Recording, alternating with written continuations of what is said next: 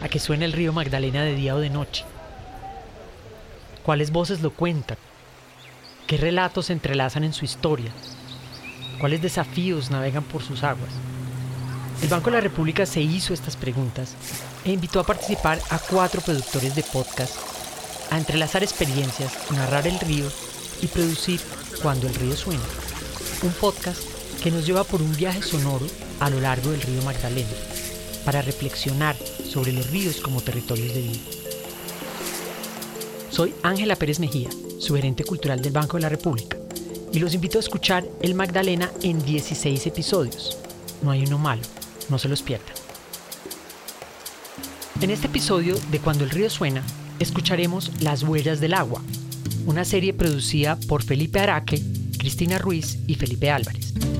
Una ficción radial ata la vida de los protagonistas a la vida del río Magdalena. El río es narrado como una radionovela a través de Gabriela, Jesús y un padre desaparecido que nos llevan a vivir la cuenca del río Magdalena y sus problemas ambientales y sociales. Episodio 4. De vuelta a la superficie. ¿No hubiera sido más fácil y rápido llegar a Magangué por el puente El Roncador que en un ferry? Ay, Jesús, debería disfrutar del viaje. Mire que a la vuelta de nada, el ferry será un recuerdo. 30 años de historia de navegación sobre el Río Grande, reemplazados por 16 kilómetros de puente. Exacto, entonces aproveche y contemple el atardecer. Mire qué lindo se refleja sobre el agua.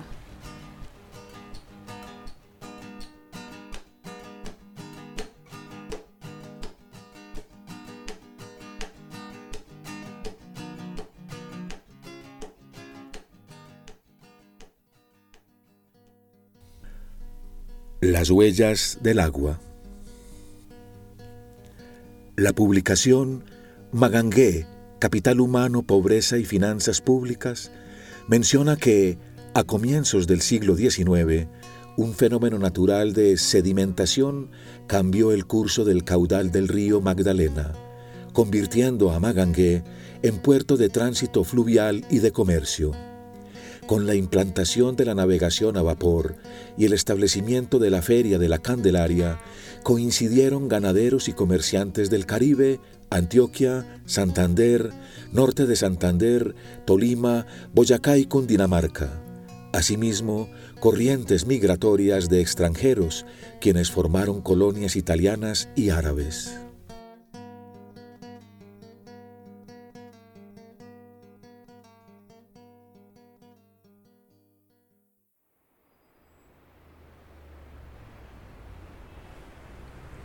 ¿Y ese libro? Es un cuaderno, un diario que mi mamá escribió mientras estuvo aquí. ¿Como el que se encontró usted allá en San Sebastián? Sí, y vea, hay fotos de mi mamá embarazada, mía recién nacida, del tío Roberto y de mis papás juntos en San Sebastián. ¿Y eso por qué las tenían todavía? Haciendo unos arreglos cuando compraron la casa, se encontraron una caja en el sótano, y entre las cosas estaba esto. ¿Y eso por qué lo guardó todo este poco de años? Porque le parecieron unos textos muy bien escritos, algo poéticos.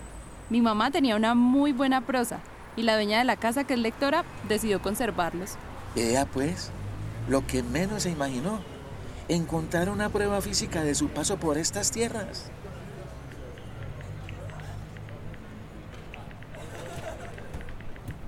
Ay, me escribió mi tía Inés y me dice que viendo las fotos y videos que hice, la casa ha cambiado mucho.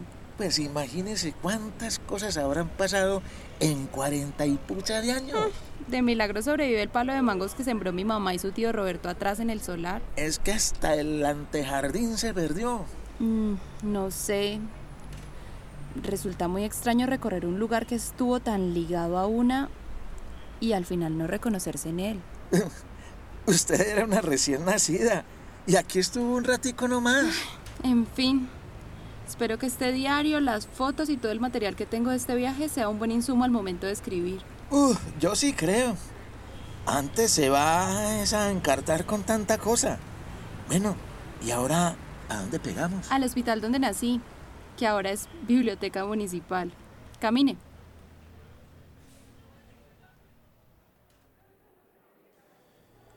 Y entonces, ¿se supone que esta era la sala de maternas en la época en que usted nació? Sí, imagínese. Mire esa foto de esta pared. Había camas metálicas al lado y lado, y en el centro varias camacunas para los recién nacidos. Pero se ve un lugar pequeñito. Según me dijo el encargado, la casona se amplió después de que sacaron el hospital. Originalmente había una sala para hospitalización, una para consulta y otra para partos. Claro, seguro no vivía mucha gente aquí. Pues según leí, la tasa de crecimiento entre el año 73 y el 85 era del 1,6%. Y vea, mire esas fotos en la otra pared. Parecen ser de la gente que trabajaba aquí cuando esto era un hospital. Trabajaban monjitas aquí.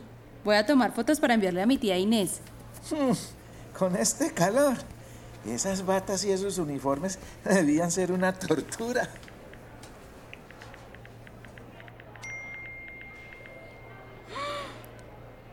Mi tía dice que el señor que está de último en esta foto es el médico que atendió el parto de mi mamá.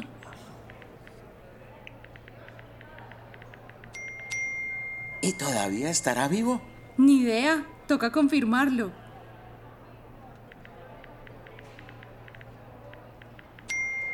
Según me dice aquí mi tía, él trabajó hasta finales de los 80, cuando el hospital ya estaba reubicado, y luego se fue a Medellín. no me vaya a salir con que nos vamos para allá. no, Jesús. La información que necesite el doctor, puedo buscarla cuando estemos de regreso. Mire, nos falta ese lado de allí y queda el recorrido completo.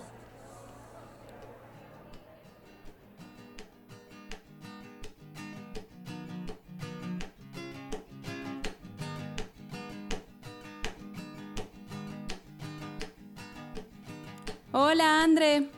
Aquí te hago el video que me pediste, para que lo veas cuando tengas tiempito. Te cuento, estoy en La Albarrada, una calle emblema de Magangué. Como ves, en los primeros pisos hay comercio y encima viviendas. Los edificios tienen fachadas al lado y lado, así que puedes atravesarte de una calle a otra y acceder a locales comerciales. Lo que he podido ver es que esta es una particularidad de Magangué, donde se prolonga el espacio público a través de las edificaciones.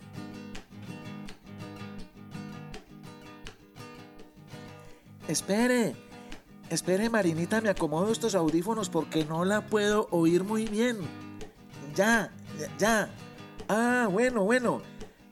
Mire pues esta belleza, mija. Vea, este es el muelle de Magangué. ¿Sí lo alcanza a ver? De aquí sale y aquí llega mucha gente en embarcaciones. Exacto. ¿Cómo? Mm, no se imagina. Una gente muy cálida, muy atenta. Muchos son pescadores, cultivadores de arroz, ganaderos. Hay cooperativas de transporte, mototaxistas, comercio formal, denteros ambulantes. Todo el mundo buscando sobrevivir como muchos en este país. Ay, Marinita, pues voy a ver qué le puedo llevar y que aguante el viaje de vuelta. Sí, mija, eh, sí. Bueno, pues, amén. Adiós.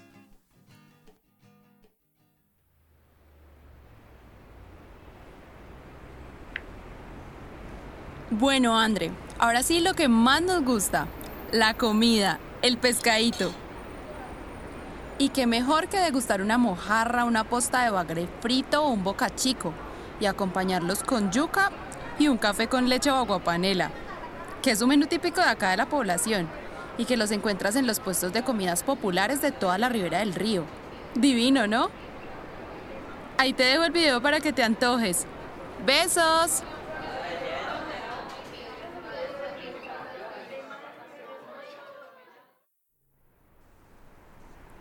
Oiga, Gabriela, increíble que este lugar haya sido un puerto importante en otro tiempo. En pleno siglo XIX y todo por cuenta del mismo río, que hizo que Magangué se desarrollara como ciudad importante regional y nacionalmente.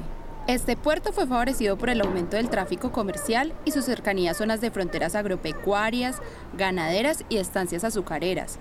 Desde aquí se explotaban los recursos de mayor demanda internacional como la quina, el tabaco, el bálsamo de copaiba, el ganado, los cueros o la madera, que consolidaron el desarrollo comercial y urbano de Magangué. Uy, Gabriela, Usted habla muy bueno, pero no me aguanto este sol. Si quiere nos vamos al parque y seguimos hablando. Jesús, me leyó la mente. Vámonos pero volando.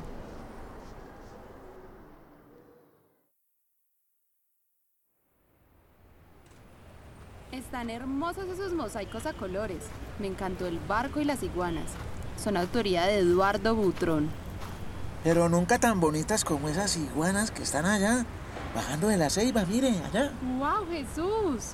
Voy a hacerles unas fotos y un video. A mi tía le van a fascinar. Bien pueda. Cuando vuelva, nos vamos a la calle del Salto.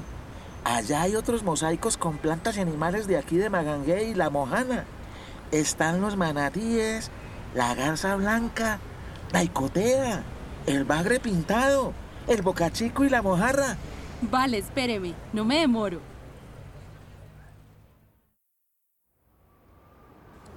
El caso es que en la depresión Momposina y la Mojana se dan inundaciones por los ríos Magdalena, Cauca y San Jorge.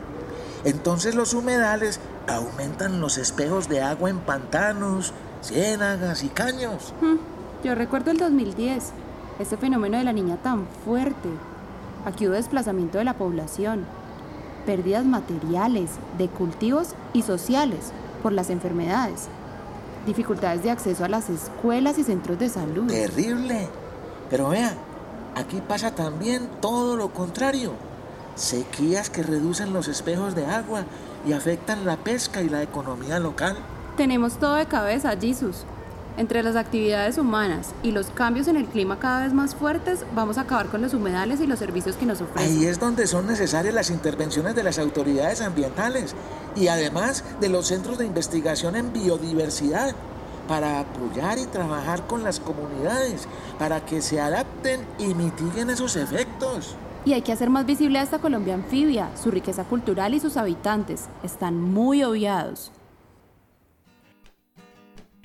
Según el documento Geografía Económica de los Municipios Ribereños del Magdalena, el Bajo Magdalena es el primero en importancia en tamaño poblacional, por sus 4.118.013 habitantes. En esta subregión, el 37% de los municipios tienen una población rural mayor a la residente en las cabeceras. El departamento de mayor población urbana es Atlántico. Tamalameque, en el Cesar, es el único ribereño donde el 59.3% de la población vive en la ruralidad.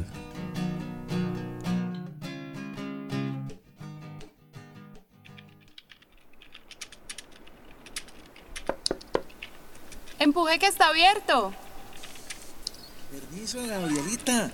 Buenos días. Hola Jesús, buenos días. Siga. Gracias, Gabrielita.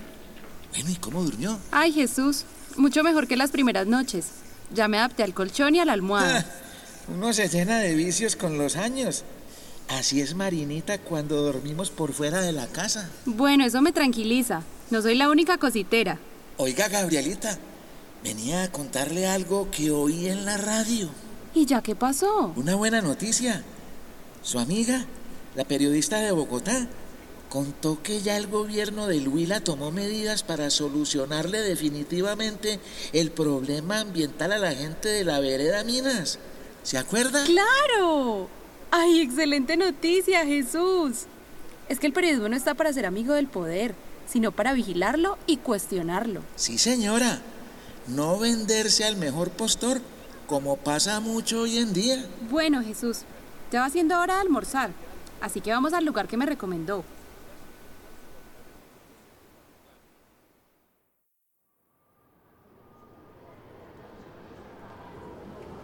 La tengo grande y gruesa. La mojarra, hombre, la mojarra. No sean mal pensados y vengan a probarla. Muy original esa forma de vender. El espíritu caribeño, Gabrielita. Y entonces este es uno de los sitios donde se ofrece la mejor comida tradicional de la Sí, región. señora. Toda la variedad de platos costeños. Y en tiempo de fiestas de la Candelaria. Organizan un festival de dulces y arequipes que no. ¡Qué delicia! Con lo dulcera que soy. Lo que no veo es lugar para sentarnos. Esto está a reventar de gente, Gabriela. No cabe ni una culebra parada. ¿Le chocaría si nos acercamos al señor de la mesa de allá, el que está almorzando solo? Pues yo no tengo problema con eso. Camine y le preguntamos a ver si no se incomoda. Hola, buenas tardes. Qué pena. ¿Le molestaría si nos sentamos en este lado de la mesa para almorzar? No, no. Bien pueda, siéntense. Ni más faltaba. Muchas, Muchas gracias. gracias.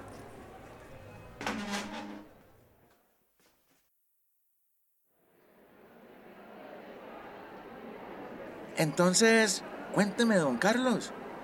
¿Ustedes se dedicaron a investigar toda la cuenca del Magdalena? Sí, señor. Casi 60 investigadores nacionales y de afuera, universidades, empresa privada y el Sistema Nacional Ambiental sacamos esta publicación. Este dato del libro me parece impactante. Oiga, Jesús, el Magdalena está entre los 10 ríos con mayor tasa de erosión a nivel global. 710 toneladas por kilómetro cuadrado al año. El agua lleva cerca de 180 millones de toneladas de sedimentos anuales. Sí, básicamente lo que hallamos es que las últimas cinco décadas el nivel de deforestación en esta cuenca supera ya el 70%. Solo en área de humedales y ciénagas se han perdido más del 80%. A esto súmele que el 77% de la población colombiana se asienta alrededor de la cuenca y que sus acciones tienen en riesgo a los peces de los ríos, quebradas, lagos, lagunas, ciénagas, embalses y jagüeyes de la cuenca. Eso sí que suena grave. Yo sí tenía idea de que había líos, pero no a ese nivel tan jodido. Y, y entonces, ¿usted está aquí siguiendo con la investigación? No, señor, estamos entregando los resultados a lo largo de la cuenca. Somos varias personas repartidas por las subregiones.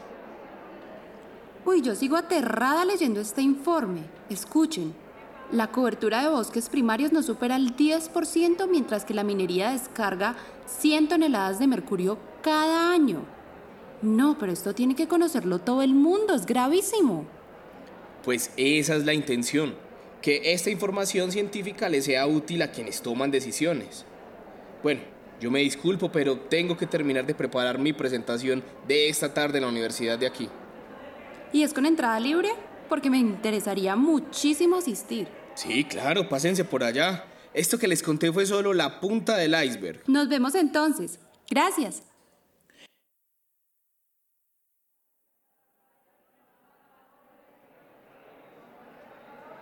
Uy, Gabriela, esto está toquio de gente. Nos tocó aquí atrás, paraditos. Sí, qué vaina. Por lo visto es taquillero el doctor Andrade, ¿no?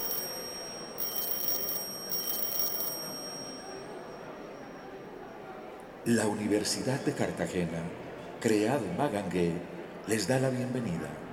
Les solicitamos apagar sus equipos electrónicos y evitar fumar y consumir bebidas o alimentos al interior del recinto. Gracias por su atención y cumplimiento a estas indicaciones.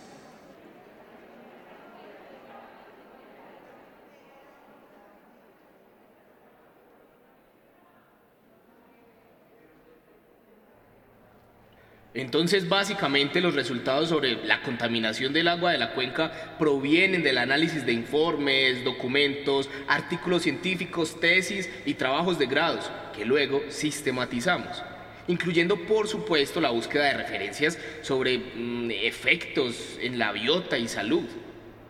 Espero haber dado respuesta a su pregunta, joven. Creo que nos alcanza para una última. Sí, allá al fondo. Por favor, le pasan el micrófono, gracias. Gracias, doctor Andrade. Quisiera saber qué dice ese estudio sobre la presencia de metales pesados en la cuenca del Magdalena. Bien, eh, los vertimientos de la minería presentan una alta carga de metales pesados como hierro, mercurio, plomo, zinc, entre otros, los cuales generan contaminación tanto en ambientes explotados como en los interconectados por agua, superficies y subterráneas. Estos metales pesados son altamente tóxicos, pues generan problemas de salud pública. Le doy un dato. Los valores de plomo hallados en agua y sedimentos de la cuenca del río son muy superiores a lo permitido. Los puntos con mayores cargas de mercurio son Calamar, Barranca Bermeja, Tacamocho, Las Flores, Sitio Nuevo y Magangué. Sí, este municipio donde nos encontramos ahora. Y lo más grave, la carga de contaminantes por metales pesados se absorben muy fácil y por eso representan un riesgo ambiental para la conservación de fauna y flora y para la salud pública. Estamos hablando de sustancias que no se degradan ni metabolizan. Su eliminación es limitada y generan una concentración mayor en el organismo que los consume.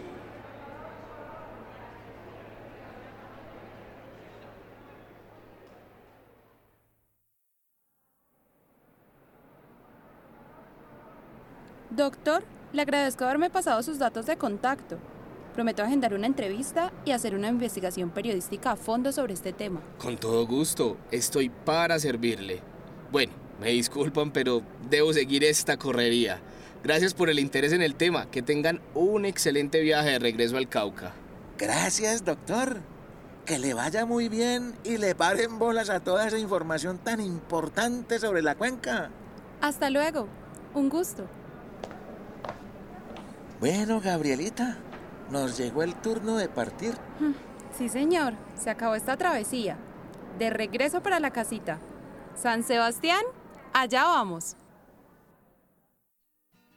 Según los libros rojos de peces dulce acuícolas de Colombia, un total de 22 especies de peces del Magdalena se encuentran en algún estado de amenaza y la Unión Internacional para la Conservación de la Naturaleza habla de 113 especies endémicas en categorías de amenaza. Varias actividades humanas son causantes de este flagelo. Deforestación, vertimientos de aguas residuales no tratadas que provienen de 294 municipios, hidrocarburos, metales pesados, materia orgánica y otros contaminantes.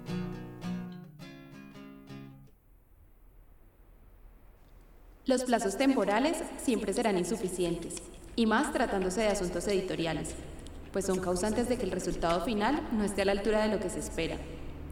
No obstante, he decidido cumplir los plazos acordados y enviarle el manuscrito a mi editor. Mientras escribo estas letras, recuerdo un texto de Alonso Vera, quien habla del viaje como medio para encontrar el propio camino. En sus páginas, el autor cuenta que la palabra nostalgia llegó primero a la terminología médica, después a la psicología hasta ser apropiada por los viajeros. Al parecer, como especie humana, llevamos viajando más o menos 70.000 años y confirmando que tras un viaje, nada, absolutamente nada, vuelve a ser igual. Es cierto, después de un viaje no se vuelve a ser el mismo, tras esa travesía de sur a norte, de ida y vuelta, entre páramos, bosque seco, frío y calor, ciénagas, humedales, multiculturalidad, biodiversidad, sabores, olores y colores contrastantes.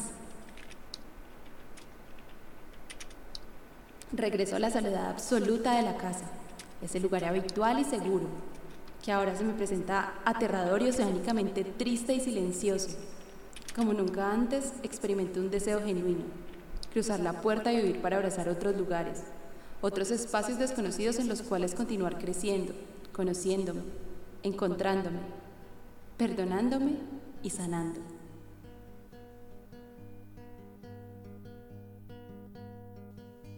Lo que empezó como un viaje en busca de respuestas a fragmentos desconocidos de mi pasado se convirtió en una tabla de salvación para una vida inerte donde los únicos estímulos posibles respondían lacónicos a experiencias cada vez más incomprensibles y dolorosas. ¡Me aprobaron el manuscrito del libro! ¡Felicitaciones! Eso, Gabrielita.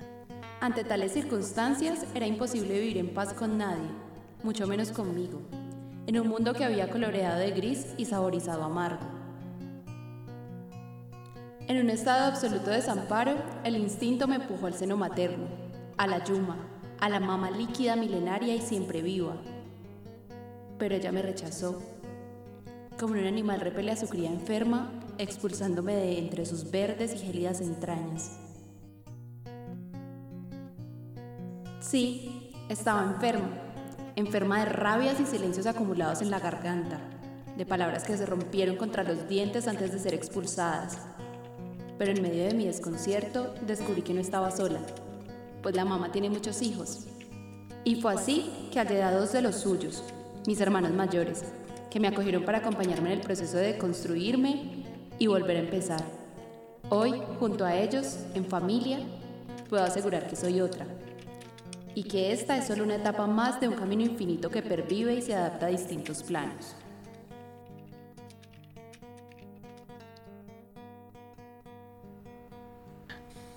Mi cuerpo es tierra, mi sangre es agua. Mi aliento es aire, mi espíritu es fuego. Mi cuerpo es tierra, mi sangre es agua, mi aliento es aire, mi espíritu es fuego.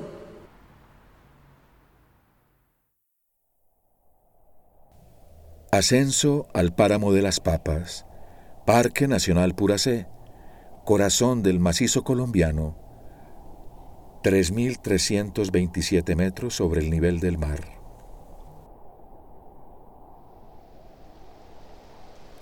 A ver, Gabriela, agárrese duro de mí, trate de sacar el pie. No puedo. El pie se me quedó atrapado entre una piedra. Paciencia, Gabrielita. Paciencia que voy a tratar de moverla para liberarla. Mijo, ¿y si baja hasta la casa de Albeiro y le pide ayuda? ¿Será? Me da susto que se desprenda tierra y piedras o se caiga un árbol y pase algo peor. Hagamos un último esfuerzo, ¿sí? A ver, uno, dos, tres, ¡va!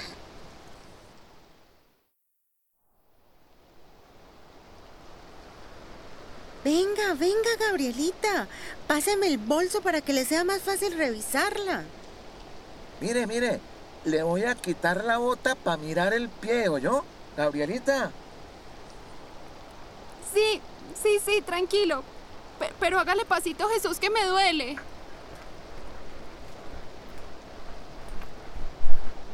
Mm, No, Gabrielita, no hay herida superficial.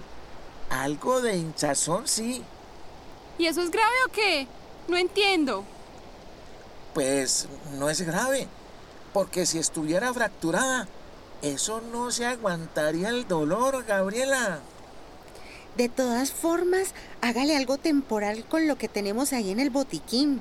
Y luego nos regresamos para el hospedaje y allá le aplico un ungüento natural que uso para esas cosas. Y de ahí Jesús la baja a San Sebastián para que la revise un médico. No, esto no me va a pasar otra vez. No, señores. Yo regreso a San Sebastián, pero después de haber subido al páramo. Pero Gabrielita, mija, mire qué riesgoso. Eso lo intentamos luego. No pasa nada. Nosotros con gusto la acompañamos las veces que sea. No, no y no, Marina. Qué pena con ustedes. Jesús, apúrele, por favor. Y haga lo que tenga que hacerme y me ayudan a buscar un palo. O lo que sea. E improvisamos una muleta y seguimos hacia el páramo. Gabrielita, acuérdese que hay que respetar la voluntad de la Yuma. La Yuma me quiere ver. Ella me quiere recibir. Esta es su bienvenida. Estoy segura que la mamá me quiere ver.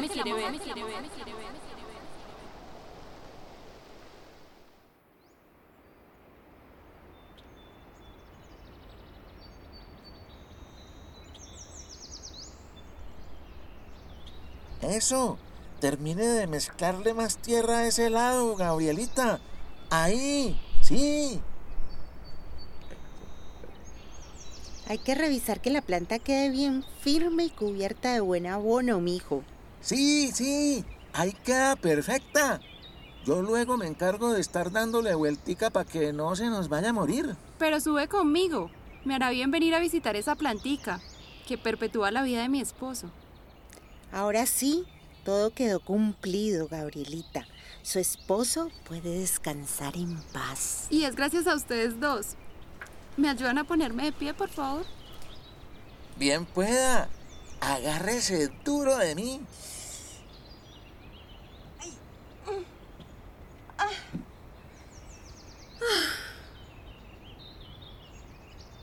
Gracias, Marinita. Gracias, Jesus. No me va a alcanzar la vida para agradecerles tanta bondad y paciencia. Tanto amor. No, mijita, usted ya es una más de esta familia. Es un regalo de la mamá agua, va con nosotros.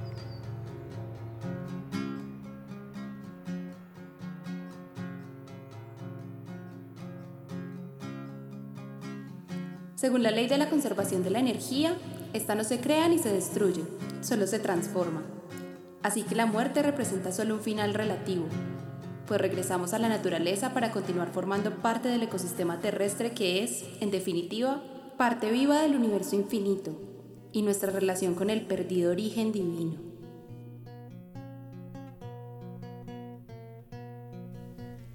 Según la Procuraduría General de la Nación, la deforestación, la pérdida de complejos de humedales y la contaminación tienen en jaque a nuestro río de la patria, a sus comunidades ribereñas, ecosistemas acuáticos, navegabilidad, humedales y bosque seco tropical.